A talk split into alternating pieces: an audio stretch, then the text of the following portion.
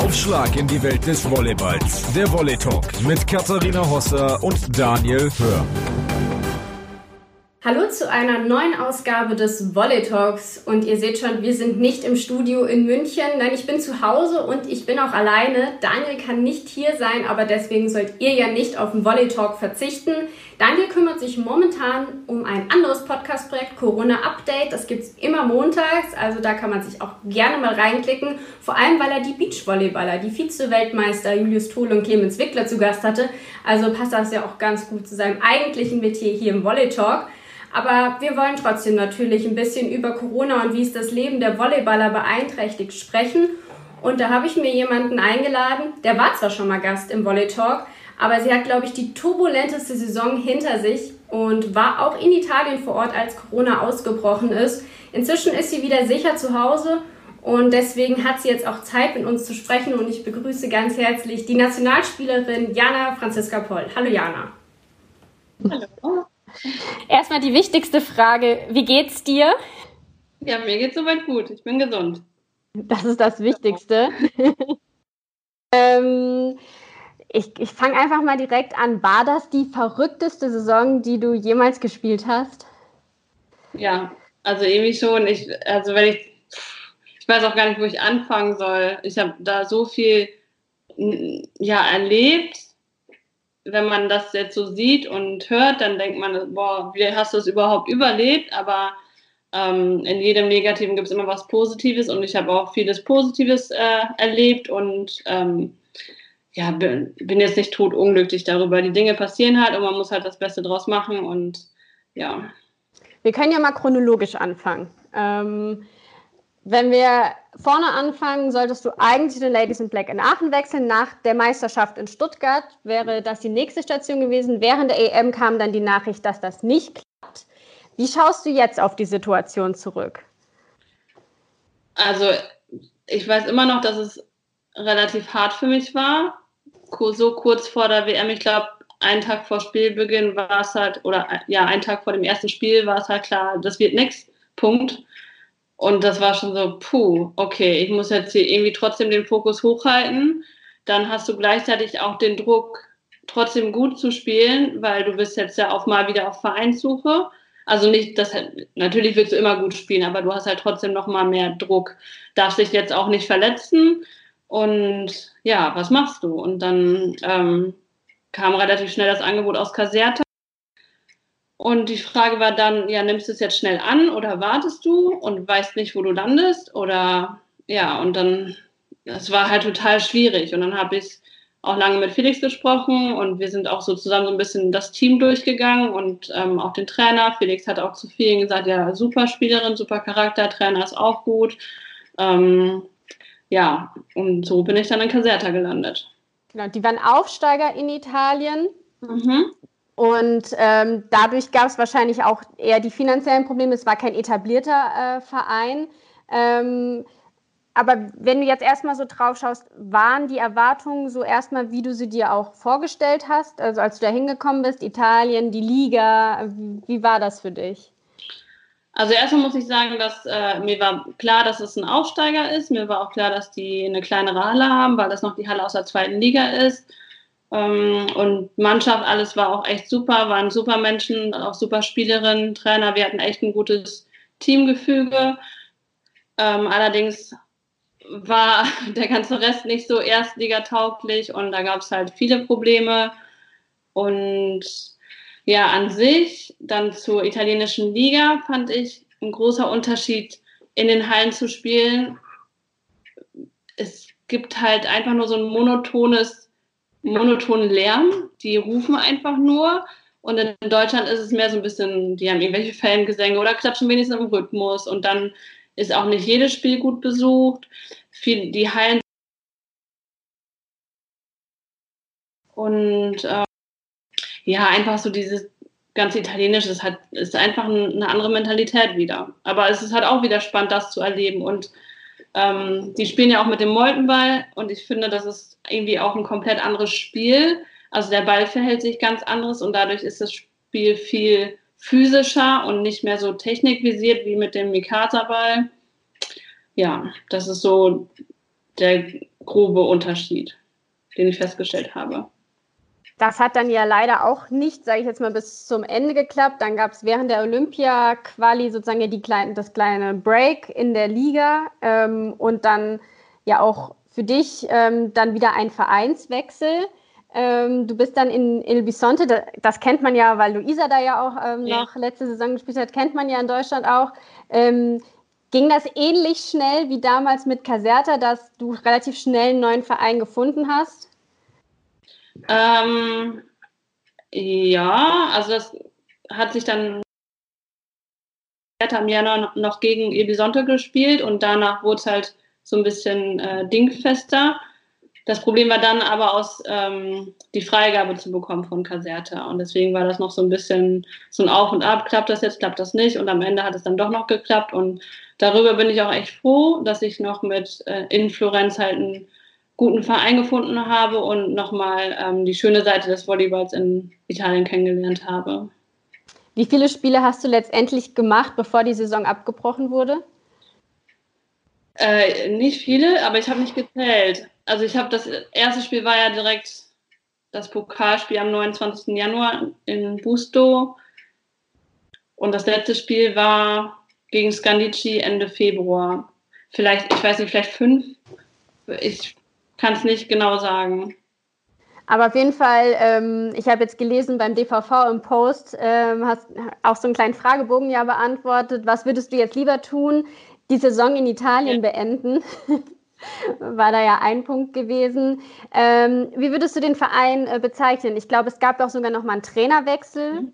während du da warst. Ähm, ja, erzähl doch mal so ein bisschen von dem Verein. Laura Deikemer kennt man ja auch noch als Zuspielerin da.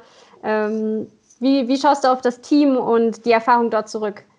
Also grundsätzlich muss ich sagen, dass es, also für mich war es ja auch das erste Mal, dass ich in einer Saison gewechselt bin. Und das ist schon nicht einfach. Also die Situation kannte ich noch nicht. Man ist da immer so ein bisschen vorsichtig. Man will jetzt nicht zu forsch sein, weil man ist neu, man kennt die Sprache nicht. Und ähm, dann kam noch der Trainerwechsel hinzu. Das war für mich, also ich wusste nicht, wie der Trainer vorher war. Ich kannte die ganze Geschichte davor nicht. Und ähm, dann war es ein bisschen schade, weil wir haben einen neuen Trainer gefunden oder bekommen. Wir haben in der Mannschaft im Training, es lief alles echt so viel besser. Wir waren richtig bereit fürs Spiel und dann hat er letztendlich gar kein, kein einziges Spiel mit uns bestritten, was halt super schade ist. Und weil man einfach auch gemerkt hat, was für ein Schwung in, in das Team mit dem neuen Trainer kam. Und ja, ansonsten, ja, also ich war eigentlich total zufrieden da. Es war eine sehr junge Mannschaft vielleicht in meinen Augen noch ein bisschen zu jung, also zu viele junge, junge Spielerinnen, aber ja, ich kann da jetzt nichts Schlechtes drüber sagen. Ja, Super schöne Stadt. Ja. Und dann kam Corona. Ähm, man hat natürlich oft an euch gedacht, auch an Jenny Gertis, die ja auch äh, in Italien gespielt hat. Ähm, das Land, das mit am schlimmsten betroffen war und auch sehr früher schon. Ähm, am Anfang wart ihr ja auch noch dort gewesen. Wie hast du die Situation vor Ort erlebt? Hast du, hast du Angst gehabt? Äh, konnte man da überhaupt schon die Ausmaße, die das annimmt, hat man das am Anfang schon so wahrgenommen? Also am Anfang, erstmal hatte ich die ganze Zeit keine Angst. Ich hatte dann eher Respekt. Ähm, ich habe auch nie gedacht, dass es solche Ausmaße nimmt. Ich habe nachdem die erste Sperre kam oder Pause von der Liga, das war ja nach dem Scandici-Spiel Ende Februar, habe ich schon so gedacht, also eigentlich ja nicht die richtige war, weil wenn wir jetzt schon pausieren für zwei Wochen, es wird ja nicht besser. Und da habe ich schon gedacht, oh, das wird schwierig, weil mit welcher Begründung heben die die Sperre wieder auf? Und dann war es tatsächlich so, die Sperre ist aufgehoben, wir sind alle zu unseren Spielen gefahren, wir nach Novara.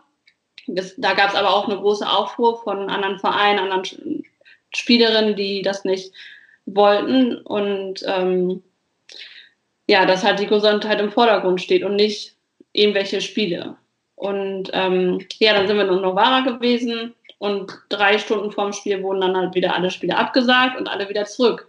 Wo ich mir auch so denke, dann, warum macht ihr das nicht einen Tag vorher? Wir sind jetzt nach Novara gefahren, haben da im Hotel geschlafen, die Busreise. Andere sind vielleicht mit dem Flugzeug geflogen oder mit der Bahn und ähm, ja, und dann sind wir wieder in äh, Florenz gewesen und dann war, glaube ich, der Tag 9., 10. März, wo dann komplett Italien eine rote Zone war und Ausgangssperre und ja, da haben wir die ersten Tage noch trainiert, aber auch äh, illegal, sag ich mal so. Wir mussten vor Fieber messen, nachher Fieber messen, in einer anderen Halle. Und ähm, das ging dann, glaube ich, noch drei Tage so, wo wir auch noch einen ähm, Vortrag von unserem Arzt bekommen haben, dass die Lage sehr ernst ist, weil in Italien einfach keine zu wenig Betten zur Verfügung stehen, zu wenig Beatmungsmaschinen. Und da hat man schon so gemerkt, so, okay, ich glaube, es wird schwierig, die Saison zu beenden, weil es hat einfach so große, großen Ausmaß genommen in Italien, die Situation. Ja, und dann ähm, ging das irgendwie Schlag auf Schlag. Also jeden Tag gab es Neuigkeiten, jeden Tag wurde die Situation ernster und man hat jeden Tag mehr darüber nachgedacht, bleibe ich noch hier oder bleibe ich nicht hier. Dann hat man immer die Flüge geguckt, die Flüge wurden gestrichen, die Flüge wurden auch mal von Stunde zu Stunde teurer. Und ja, das war schwierig, weil erst habe ich noch gedacht, ich kann auch einfach in Italien bleiben, weil die größte Gefahr, sich zu infizieren, ist meiner Meinung nach die Reise nach Hause anstatt in meiner Wohnung zu bleiben. Ähm, ja. Wie viele Tage warst du dann, nachdem es ja erstmal, also die Saison abgebrochen wurde, ähm, wie viele Tage warst du dann noch in Italien, bis du nach Hause reisen konntest? Mein Flug war am 16. März. Und genau. ich habe gesehen, äh, der Flieger, ähm, ich habe Laura Deike mal, folge ich auf Instagram, der Flieger war relativ leer. Ja, es war ja schon, also die ganze Reise war ja schon äh, schwierig. Wir haben ja, also die Holländer konnten ja gar nicht mehr nach Holland fliegen. Die sind dann mit mir zusammen nach Düsseldorf geflogen. Aber es konnte uns ja auch keiner nach Rom bringen, weil Florenz der Flughafen war zu, Bologna, Pisa flog auch nichts mehr und wir mussten irgendwie nach Rom kommen. Jedoch da durften in Italien nicht mehr als zwei Leute oder ich glaube, du darfst sogar nur alleine im Auto sitzen. Also das konnte uns auch keiner zum Flughafen bringen. Züge wurden aber auch schon gestrichen, weil wegen der Ausgangssperre einfach keiner mehr Zug fährt. Und dann haben wir halt einen Tag vorher am Bahnhof angerufen, welcher Zug ganz sicher fährt. Und dann sind wir zum Bahnhof gegangen und dann war die ganze Tafel war auch gefühlt voll mit gecancelt. Und so, oh Gott, oh Gott. ah, ja, und dann sind wir doch noch irgendwie nach oben gekommen. Auch so viel zu früh, aber wir sind wenigstens angekommen und am Flughafen war auch alles leer, alles gesperrt. Ähm, ein Bistro hatte offen, alles nur Einzeltische, ein Tisch, ein Stuhl pro Tisch, alles auf Abstand. Ich wollte mir einmal den, den Stuhl so drehen zu den anderen beiden, da wurde ich schon angefaucht von der Bedienung, also da wurde richtig streng drauf geachtet und im Flieger dann ja nur zu neunt. Und dann hat man sich auch gedacht, okay, so, so groß ist jetzt hier auch nicht die Gefahr, sich anzustecken, weil einfach keine Menschen mehr da sind. Und im Flieger hat man dann auch noch so gedacht, okay, es war, glaube ich, gut, dass wir jetzt fliegen, weil so viele Flieger werden, glaube ich, nicht mehr nach Deutschland fliegen, wenn der jetzt schon so leer ist. Wie ist jetzt deine aktuelle Lage? Äh, bist du sozusagen jetzt noch angestellt beim Verein ähm, oder wird dann in so einer Situation der Vertrag auch mit euch Spielerinnen aufgelöst? Wie ist das mit Bezahlung? Also wir kriegen ja auch gerade mit bei vielen deutschen Vereinen, wie schwer diese Lage ist, dass kein Volleyball mehr gespielt wird. Aber das betrifft natürlich auch euch als Sportler, wenn euch sozusagen euer Beruf ihn ja nicht ausüben könnt. Wie ist das ähm, auch äh, finanziell geregelt? Ähm, also das Kuriose an dem Ganzen ist ja, dass in Italien die Liga ist immer noch nicht gestoppt. Das weiß keiner warum, aber zwei Vereine wollen halt noch weiterspielen. Ich glaube, ein Verein trainiert sogar noch. Ähm, und Florenz will auf keinen Fall weiterspielen, die haben da kein Interesse dran und deswegen haben die uns Ausländer auch ans Herz gelegt, fliegt nach Hause. Ähm, wir wissen nicht, wie lange ihr noch nach Hause fliegen könnt, weil einfach auch schon die, die, die Flughäfen geschlossen werden und es einfach irgendwann keine gibt. Und ich glaube auch, dass in den Augen vom Verein war es halt besser, weil die die Verantwortung nicht tragen wollen, wenn wir uns infizieren. Ähm, für unsere Gesundheit zu sorgen, bei dem Gesundheitssystem gerade da und wir, weil es einfach auch total überfordert ist. Und ähm, ja, dann ist es einfach so, dass die meisten Ausländer einen Auslösungsvertrag unterschreiben müssen. Und so, ich glaube, so was ich gehört habe, sind es immer so 70 Prozent ungefähr, plus minus, die du dann halt noch bekommst. Aber was auch völlig zu Recht ist, weil ich meine, letztendlich arbeitest du nicht mehr für den Verein. Es ist halt tragisch, aber die Gesundheit geht halt vor. Und das ist einfach mal eine Ausnahmesituation. Und der Verein hat halt dann auch keine, kann halt auch kein Geld haben oder zahlen, weil die Sponsoren dann ja auch fehlen und die Sponsoren keine Einnahmen haben. Wie planst du dann jetzt aktuell für die Zukunft? Also man weiß nicht, wann es weitergeht. Ähm, momentan bist du dann, wahrscheinlich heißt das dann vereinslos. Ähm, wie, wie überlegst du gerade, wie du weitermachst im Volleyball? Ich mache auf jeden Fall weiter. das ist schon mal gut.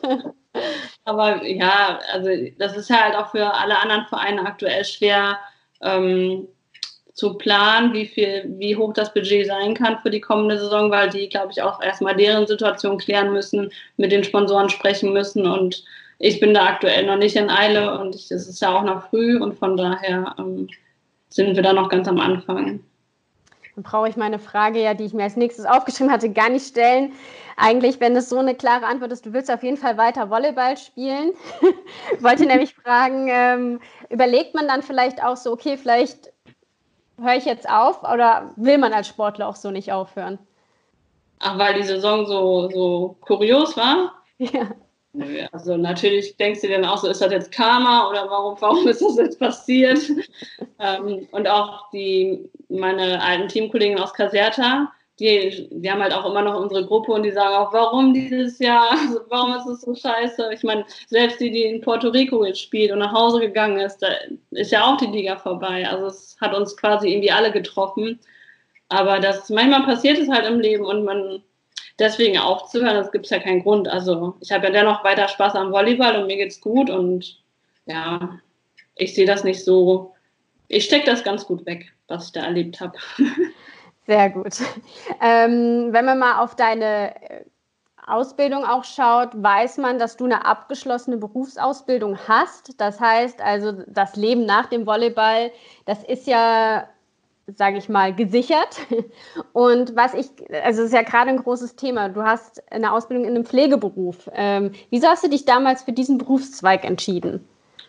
Oh Gott, das ist kompliziert. Also gar nicht kompliziert, aber eigentlich wusste ich überhaupt nicht, was ich machen sollte. Und ich, ich, mir war klar, dass ich irgendwas Soziales machen möchte.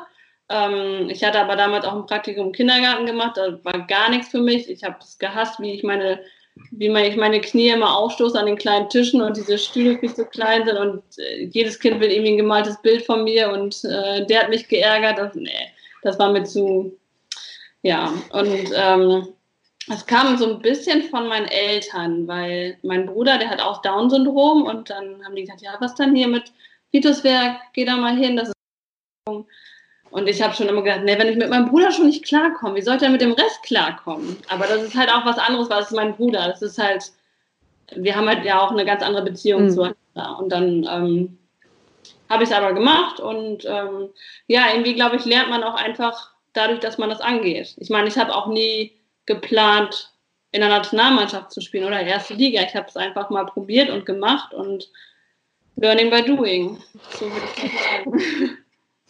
Ja, Pflegeberufe stehen ja sowieso gerade sehr im Fokus. Also hier in München wird total viel applaudiert jeden Abend um 21 Uhr. Ähm, glaubst du, dass sich durch so eine Krise vielleicht auch das Bewusstsein für solche Berufe ähm, in der Pflege auch ähm, vielleicht ein bisschen verändern kann?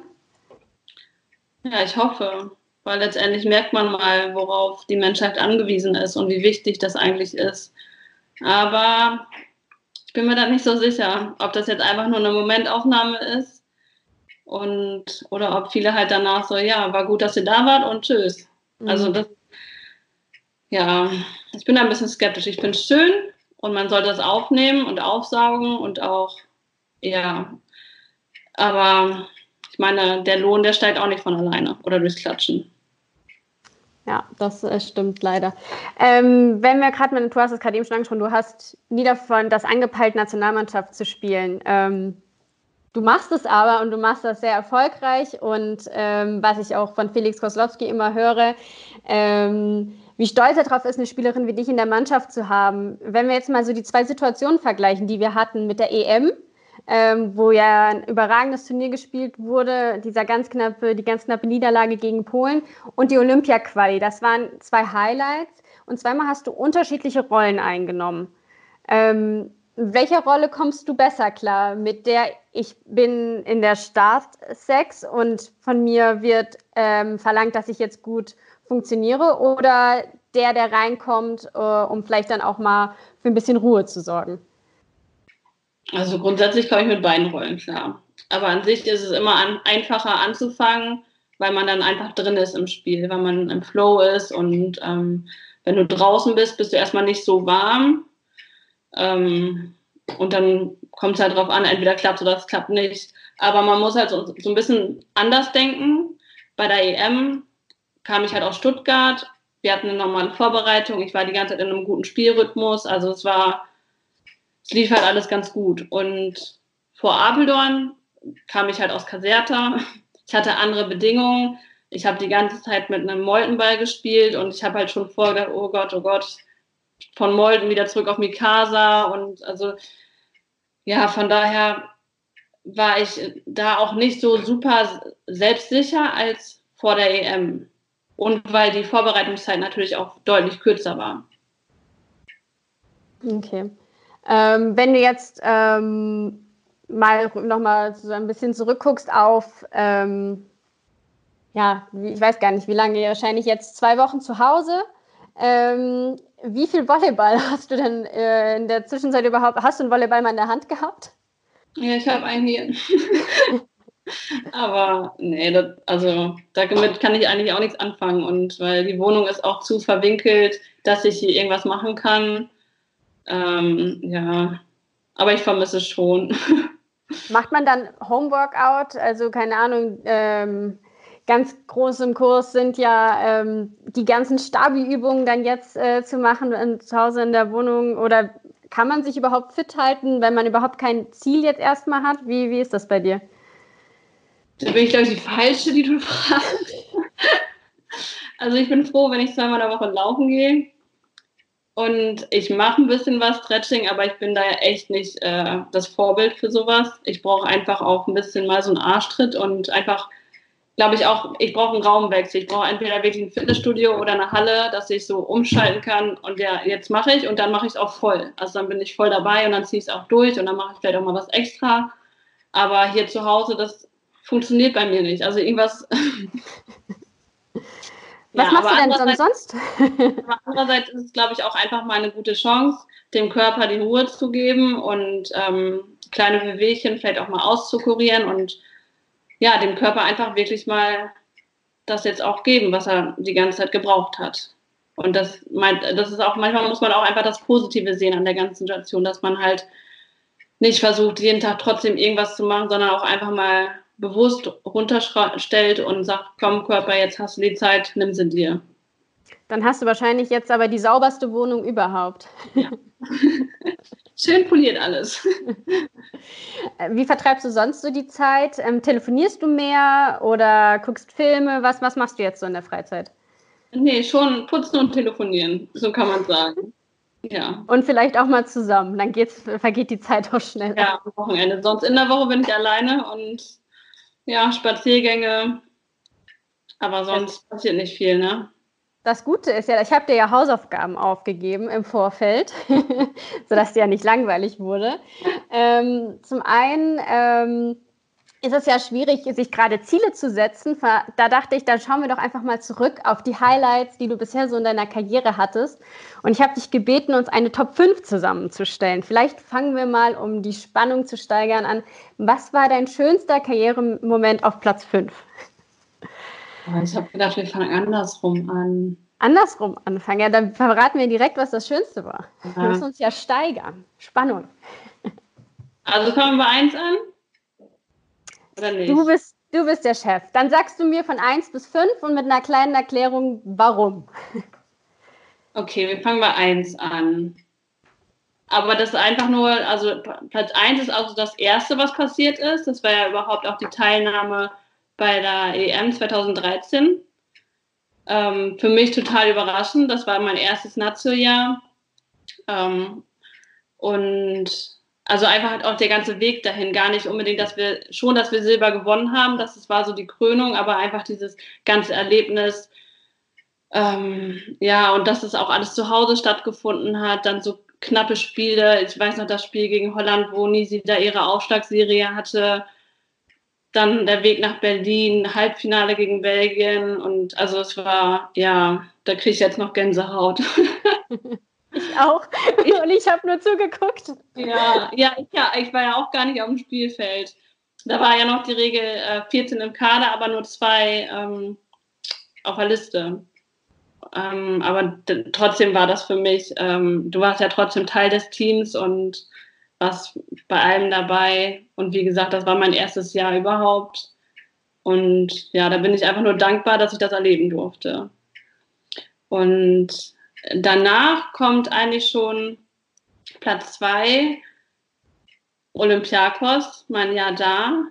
Und vor allem, weil wir den Challenge Cup gewonnen haben, was, ja, was, wir haben da einfach Vereinsgeschichte geschrieben. Wir haben zum ersten Mal als griechisches Frauenteam überhaupt einen europäischen Pokal ge gewonnen.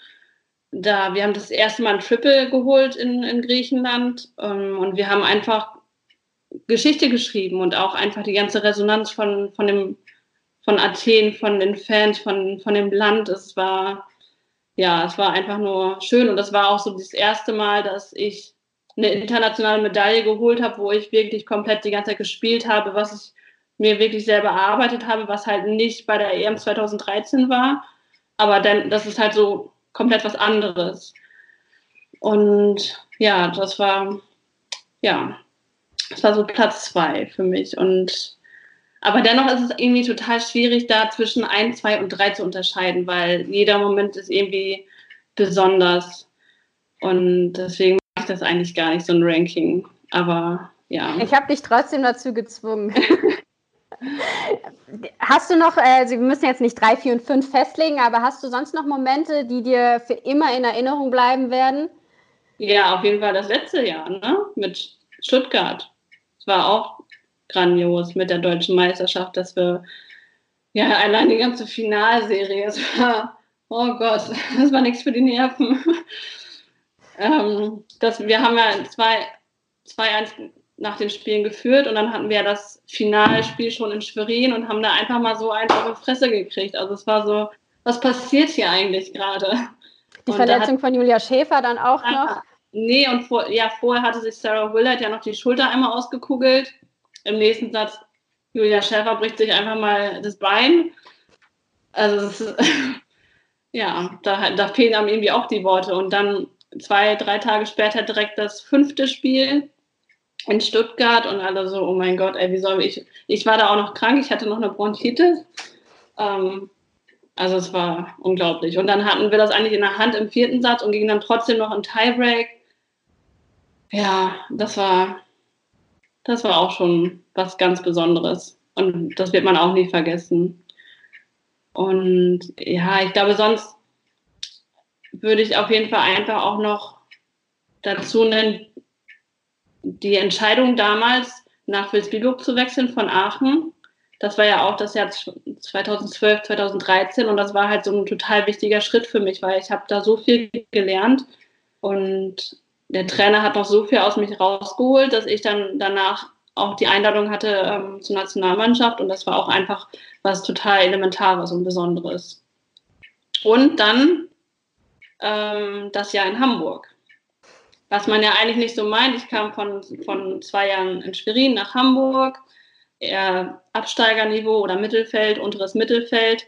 Ähm, aber das war eigentlich mit die beste Saison, die ich überhaupt gespielt habe. Wir hatten, keiner hatte irgendwelche Erwartungshaltungen, aber es war einfach ein, ein tolles Team. Wir hatten keine, wir hatten kein großes Team, aber wir waren einfach ein Team und haben für Hamburg die beste Saison gespielt. Ja, und dann war es natürlich schade, dass ähm, es diesen Verein nicht mehr gibt danach. Ja, das hast du ja schon im, Volley letzten Volley Talk äh, mit Daniel damals besprochen gehabt. Also du würdest dich sehr freuen, wenn Hamburg zurückkommt, es dann irgendwann wieder in die Bundesliga schafft. Äh, ich glaube, damals wolltet ihr entlocken, dass du sagst, du gehst dann wieder nach Hamburg. Nein, ich meine, nee, ich meine einfach auch, das ist einfach da perfekt gewesen. Du hast die Halle, die ist top, dann hast du da direkt das Fitnessstudio daran, eine S-Bahn-Verbindung, die dich direkt überhin führt und ähm, ja, eine schöne Stadt ich glaube, jeder würde gerne in Hamburg spielen. und zu, zudem hast du einfach auch sehr gute Bedingungen da. Sehr gut. Eine letzte Sache müssen wir noch besprechen. Du weißt es ja schon, habt dir, wie gesagt, Hausaufgaben mitgegeben. Ähm, und zwar, ähm, die Idee kam, ich weiß gar nicht, wo ich sie gesehen habe. Momentan ist man ja viel in Social Media unterwegs, ertappe ich mich immer mal wieder. Und äh, ich hatte dich gebeten, ähm, sozusagen dein virtuelles Dreamteam zusammenzustellen. Mit ähm, verschiedenen Faktoren, unter anderem Volleyball, IQ, Ballgefühl, Angriff, Zuspiel, Abwehr, Sprungkraft, Ehrgeiz und Motivator. Das Ganze wird es dann ähm, hoffentlich dann auch auf deinem Instagram-Account zu sehen geben später. Jetzt, jetzt muss ich es ja. ja. ähm, ich weiß nicht, willst du es verraten oder willst du es äh, offen lassen und wir schauen uns das auf Social Media an? Oder zwei, drei Namen verraten und den Rest können wir uns dann später angucken? Ach so, mir ist es ganz gleich. Oder du darfst dir, du kannst ja auch drei Kategorien aussuchen, die ich verrate. Okay. Gut. Ähm, dann Nummer eins wäre für mich Motivator. Da wüsste ich mal gerne, wen du jetzt bräuchtest, damit er dich zum Homeworkout motivieren könnte. Ah, nee, da habe ich das anders interpretiert. okay. Ja, für mich habe ich das halt nur aufs, auf dem Spielfeld bezogen. Mhm dass ähm, eine Person, die halt immer noch dich rausholt aus irgendeinem Tief, immer noch was, was Gutes zu dir sagt, positive Ausstrahlung hat und ja, die einfach ein Team richtig gut pushen kann. Okay, und das wäre? Saskia Hippe. Saskia Hippe. Ja. Sehr. Habt ihr auch zusammen in Griechenland gespielt? Genau, ja. Ja, aber auch ich, ja, auch, ich habe ja auch dann mit Hamburg gegen sie gespielt, wo sie in Potsdam gespielt hat. Und das war ja schon immer so, dass sie einfach so eine frohe Natur ist und das auf dem Spielfeld hat sie einfach eine Ausstrahlung und gibt dem Team einfach super viel Energie. Sehr gut. Dann ich, wüsste ich gerne, wer unter der Kategorie ähm, Ballgefühl bei dir ins Streamteam kommen würde. Das ist ganz klar. Hast du keine Idee?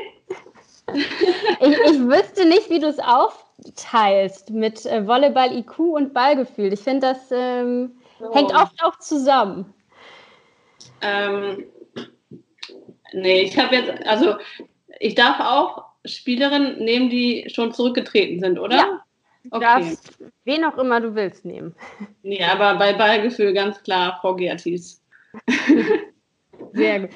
Okay, und dann wüsste ich gerne Thema Ehrgeiz. Wen würdest du da in deinem Team haben wollen? Ja, das finde ich zum Beispiel bewundernswert, wenn ich das jetzt so auf Instagram äh, verfolge, wie da eine Luisa Lippmann ihre ganzen Workouts macht. Ich so, Heide Witzka, davon könnte ich mir auch mal eine Scheibe abschneiden.